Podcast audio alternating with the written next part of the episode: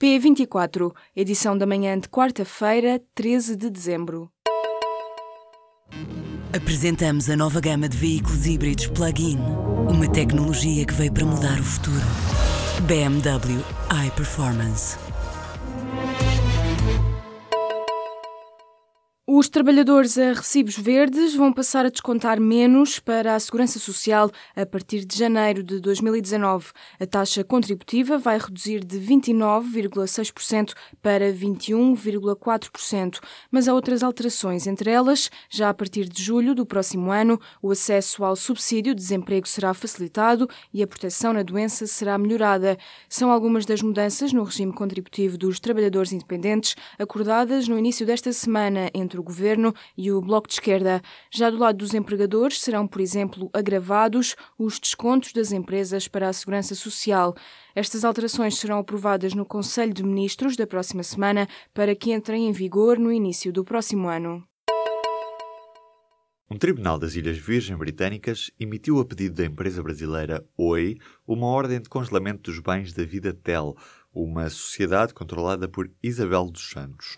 Mas sete horas antes da decisão ser tornada efetiva, a empresária transferiu 238 milhões dessa conta para contas pessoais. O episódio começa com uma disputa entre sócios da operadora angolana Unitel, que aconteceu em outubro de 2015. O tribunal começou a fazer perguntas a Isabel dos Santos sobre estas eventuais transferências de bens da Vidatel a 12 de outubro e só duas semanas depois considerou estar esclarecido, já no decurso de uma ação por incumprimento da ordem de congelamento de bens que a OI tentou sem sucesso fazer vingar. As transferências foram justificadas como uma distribuição de dividendos para si própria, isto porque Isabel dos Santos era acionista única da Vidatel.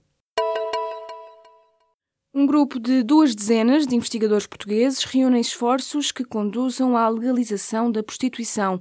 O objetivo é alimentar um debate que leve à descriminalização de todas as formas de exploração do trabalho sexual, garantindo direitos laborais aos trabalhadores do sexo em Portugal. Para os 21 investigadores, entre eles juristas e psicólogos, a prostituição não se confunde com exploração sexual e tráfico humano, rejeitando que os trabalhadores sexuais sejam vítimas.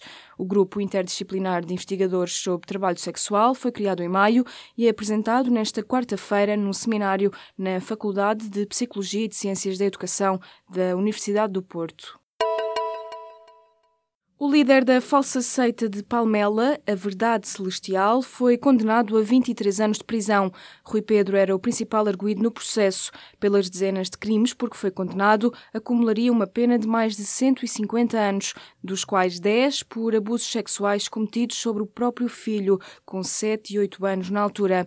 No acórdão do Tribunal de Setúbal, lido nesta terça-feira, o juiz referiu-se ao processo das centenas de crimes sexuais sobre crianças, dos 5 aos 15 anos, como um processo de que não há memória em Portugal.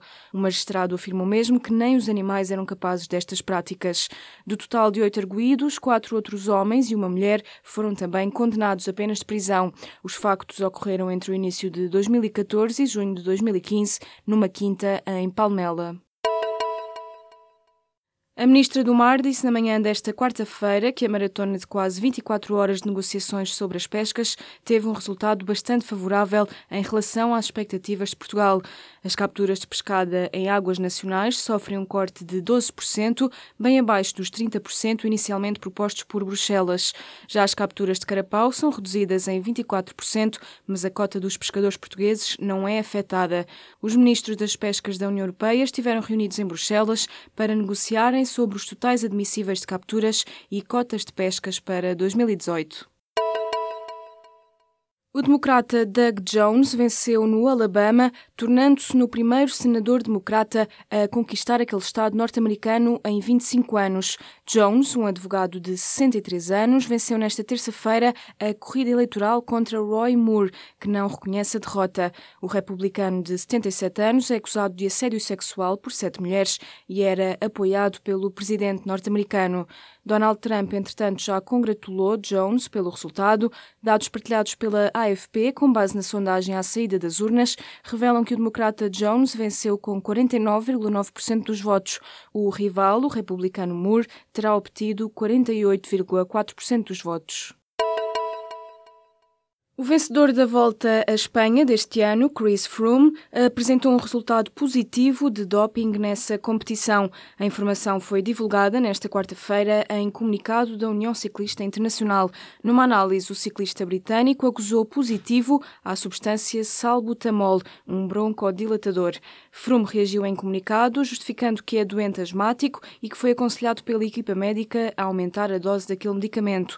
Ao vencer a edição 72 da Volta à Espanha, Chris Froome tornou-se no décimo ciclista a conquistar duas grandes voltas no mesmo ano, conseguindo a dobradinha Volta à França, Volta à Espanha, o que não acontecia desde 1978.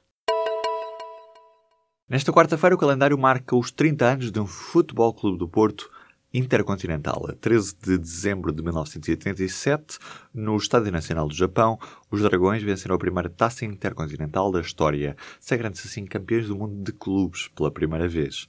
Num jogo marcado por condições meteorológicas adversas, isto porque o relvado estava coberto de neve, o Futebol Clube do Porto acabou por conseguir vencer os uruguaios do Penharol, mas só no prolongamento. Triunfo por duas bolas a uma, após prolongamento, com igualdade a um golo no tempo regulamentar. Gomes e Madger foram os marcadores dos Dragões, pelo Penharol marcou Ricardo Vieira. O público revela nesta quarta-feira o depoimento de Augusto Inácio, que foi titular nesse jogo. Um dos satélites do Galileu, o sistema de navegação por satélite da Europa, terá o nome de uma criança portuguesa. Os satélites do sistema de GPS europeu têm sido lançados com o nome de uma criança de cada um dos 27 Estados-membros. Os primeiros foram lançados em 2011. Entretanto, nesta terça-feira seguiu um novo lançamento de satélites. Entre eles está o de Alexandre Lourenço, que foi há seis anos o vencedor português num concurso de desenhos da Comissão Europeia. O prémio valeu à criança de 10 anos, agora adolescente, a oportunidade de dar um nome a um satélite. Por isso, o satélite Alexandre foi lançado nesta terça-feira para o espaço por um foguetão que descolou do Centro Espacial na Guiana Francesa. Ao público, o rapaz contou que ver um satélite no espaço com o seu nome é algo inesquecível e que fica para a vida. Salvador Sobral e futebol. Eis os dois temas que foram este ano os mais pesquisados no Google pelos portugueses. O nome do vencedor do Festival da Eurovisão foi o mais pesquisado em 2017. Já sobre o futebol, foram feitas pesquisas pela Taça das Confederações e por uma aplicação que permite ver, entre outros canais, a Sport TV. Na lista dos mais pesquisados encontram-se também tópicos como as autárquicas, o programa de televisão da TVI, Love on Top, e mesmo os fogos e a tragédia de Pedrógão Grande e o iPhone 8. A lista, explica o Google, é composta pelas pesquisas tendenciais no motor de busca, que foram as que tiveram o maior pico de tráfego durante este ano em Portugal.